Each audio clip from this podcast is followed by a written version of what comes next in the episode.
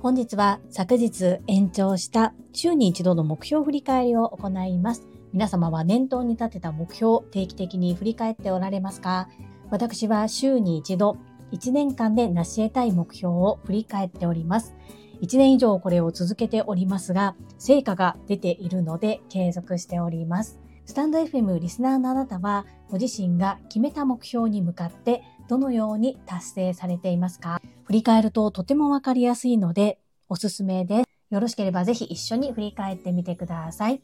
この放送は2月1日木曜日にライブ配信元八幡ルート14でのイベントにソロで出演するドクターロバーツ和夫さんの提供でお届けしております。ミュージシャンでボーカルギターのドクターロバーツ和夫さん。この度は1週間のスポンサーありがとうございます。千葉県市川市にある元八幡ルート14というこちらのライブハウスでは8台のカメラを配信用に設置されています。おそらくこれはコロナの影響でだと思うのですが、2020年の6月からこのサービスを開始されて、今回このドクター・ロバーツ和夫さんの出演時刻は20時45分から21時15分、4番目の出演になるんですけれども、リアルでライブに行くこともできますし、オンライン配信での参加も可能となっております。アーカイブは2週間ご覧いただけますので、ぜひ遠いけれども一度ライブ参加してみたいなという方は、アーカイブのチケットをご購入くださいませ。詳しくは、ドクターロバーツ和夫さんのスタンド FM URL を概要欄に掲載しております。こちらから覗いてみてください。どうぞよろしくお願い申し上げます。この配信は、ボイシーパーソナリティを目指すジュリが、家事育児仕事を通じての気づき工夫体験談をお届けしています。さて、新たな一週間の始まりです。皆様はどんな素敵な一週間を過ごされますか？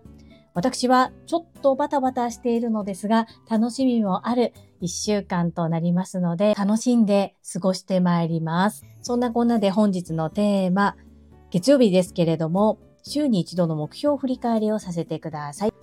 YouTube 講演家、鴨頭義人さんの調べによりますと、念頭に立てた目標を達成する方が19%、未達成の方が37%、トータル56%ということで、44%の方は忘れている。これではもったいないので、念頭に立てた目標を1週間単位で振り返ろうというコーナーです。私の場合は3つに分けてアウトプットをしております。一つ目、健康。二つ目、学び。最後三つ目が個人の活動です。まず一つ目の健康です。1、1日5分走る。雨天の場合は別の運動をする。丸。2、寝る前にホームローラーをする。×。3、1日1分筋トレをする。丸。4、年間を通じて歯のメンテを行う。丸です。このホームローラーがなかなか習慣づかずに寝る前にしようと思うから難しいのかなと思って、今、お風呂上がりにしようかなと考えています。また、この1週間の変更した挑戦についてどうだったか、来週発表させてくださいね。2つ目の学びです。1日1分読書をする、丸。2、毎日 Voicy を聞く、丸。3、2023年11月から開始したウェブデザイナーになるための学びを継続し、2024年4月から本格稼働を目指して実践行動する丸。これなんとご縁をいただきまして、今学びながら実際にお仕事もいただいて挑戦中です。めちゃくちゃ苦しいんですけれども、楽しいですし、もう頭パンパンで爆発しそうなんですけれども、充実しております。また、お話しできる時が来れば、皆様にもご紹介させてください。4、月に3回のサブスク配信を必ず視聴し、月に一度課題を提出する。はい。サブスクの配信はまだ途中までで全部は見れておりません。そして月に一度の課題の提出。これもまだですね。今月もうすぐ終わってしまいます。なんとか目標達成できるように頑張っていきます。最後3つ目、個人の活動です。1、大阪万博への関わり方について真面目に考える丸。真面目に考えてます。いろいろと情報も飛んできますし、自分の頭の中でいろいろと構想があります。まだどうするかについては結果として結論が出てないんですけれども、真面目には考えております。2、デコ巻き寿司のレッスンをギフト化する。具体的には受講したい方だけに販売するのではなく、どなたかへ受講する権利をプレゼントもしくは寄付できるコンテンツを販売開始する。丸です。びっくりじゃないですか？コンテンツがまだ追いついてないんですけれども、なんとご依頼をいただきまして、ギフト券を目録のような形でプレゼントするという方法で1点販売させていただきました。様子を見ながらもっと形にしていきます。3、LINE 片付けをはじめ、訪問しなくても片付けのサポートや悩みを解決できるコンテンツをリリースする。×。最後4つ目、月に一度確定申告に向けてデータの整理を行う。×です。はい、3月確定申告近づいてきております。データの整理、そろそろ真面目に行わないと苦しいなぁなんて思っていますが、今、今月末までに納品しないといけない仕事が入っているので、まずそこを最優先に納期を守り、ご依頼者様に喜んでいただけるサービス提供を行います。はい、私の週に一度の目標振り返りは以上となります。 stand.fm リスナーのあなたはいかがだったでしょうか？年頭に立てた目標、どれぐらい進捗進んでおられますか？また、日々ご自身の目標としていること、課題、どのように取り組まれておりますか？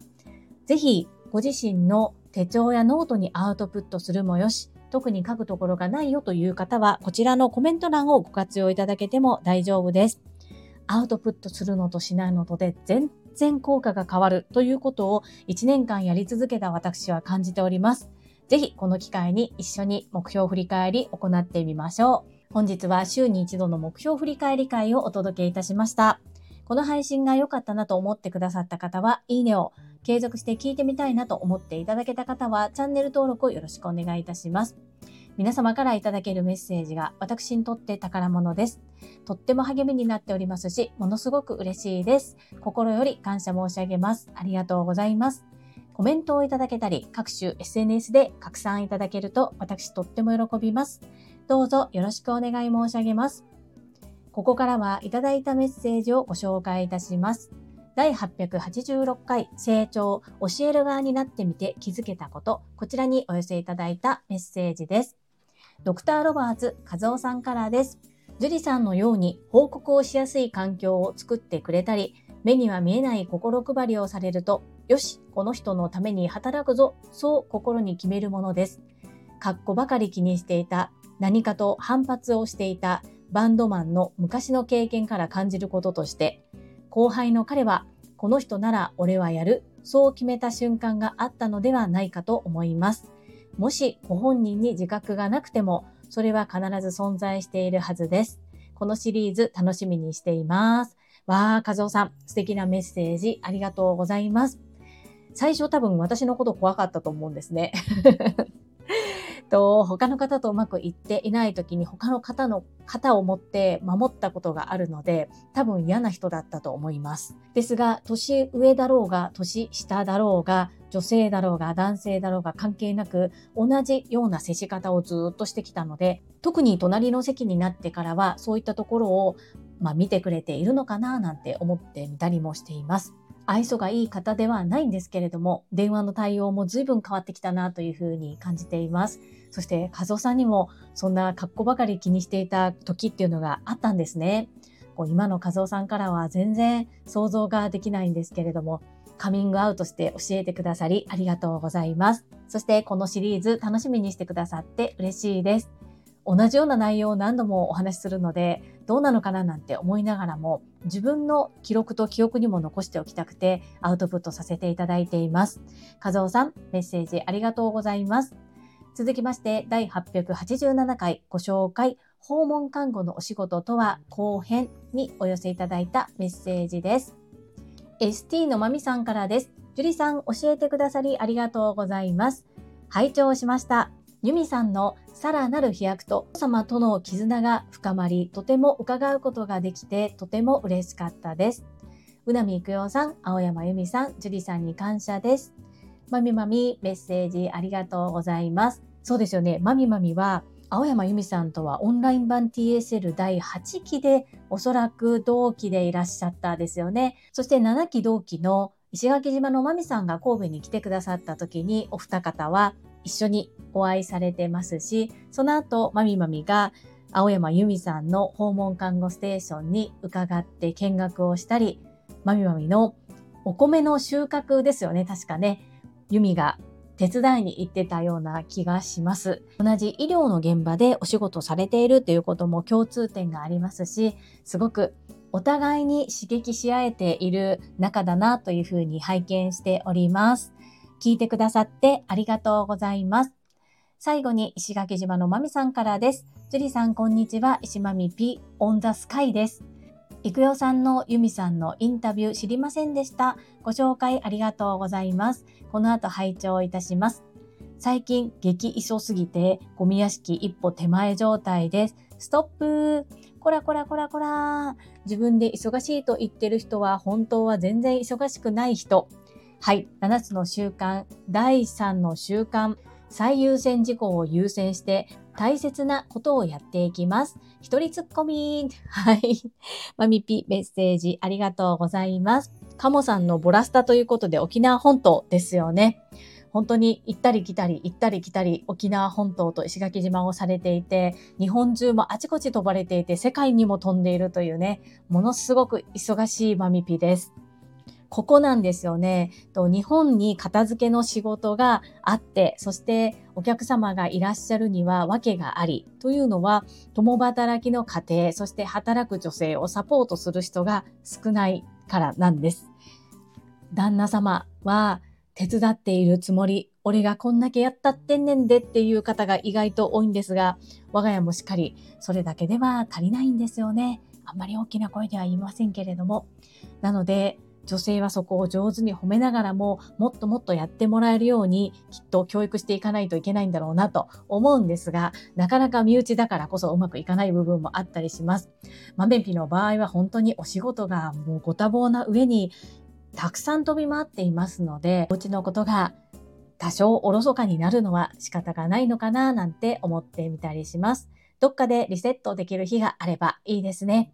最優先事項を優先して大切なことをやっていく。私も同じようにやっていきます。まみぴメッセージありがとうございます。はい、いただいたメッセージは以上となります。皆様本日もたくさんのいいねやメッセージをいただきまして本当にありがとうございます。とっても励みになっておりますし、ものすごく嬉しいです。心より感謝申し上げます。最後に2つお知らせをさせてください。1つ目、タレントのエンタメ忍者みやゆうさんの公式 YouTube チャンネルにて、私の主催するお料理教室、ジェリービーンズキッチンのオンラインレッスンの模様が公開されております。動画は約10分程度で事業紹介、自己紹介もご覧いただける内容となっております。概要欄にリンクを貼らせていただきますので、ぜひご覧くださいませ。2つ目、100人チャレンジャー in 宝塚という YouTube チャンネルにて42人目でご紹介をいただきました。こちらは私がなぜパラレルワーカーという働き方をしているのかということがわかる約7分程度の動画となっております。概要欄にリンクを貼っておりますので、合わせてご覧いただけると嬉しいです。どうぞよろしくお願い申し上げます。それではまた明日お会いしましょう。素敵な一日をお過ごしください。スマイルクリエイター、ジュリーでした。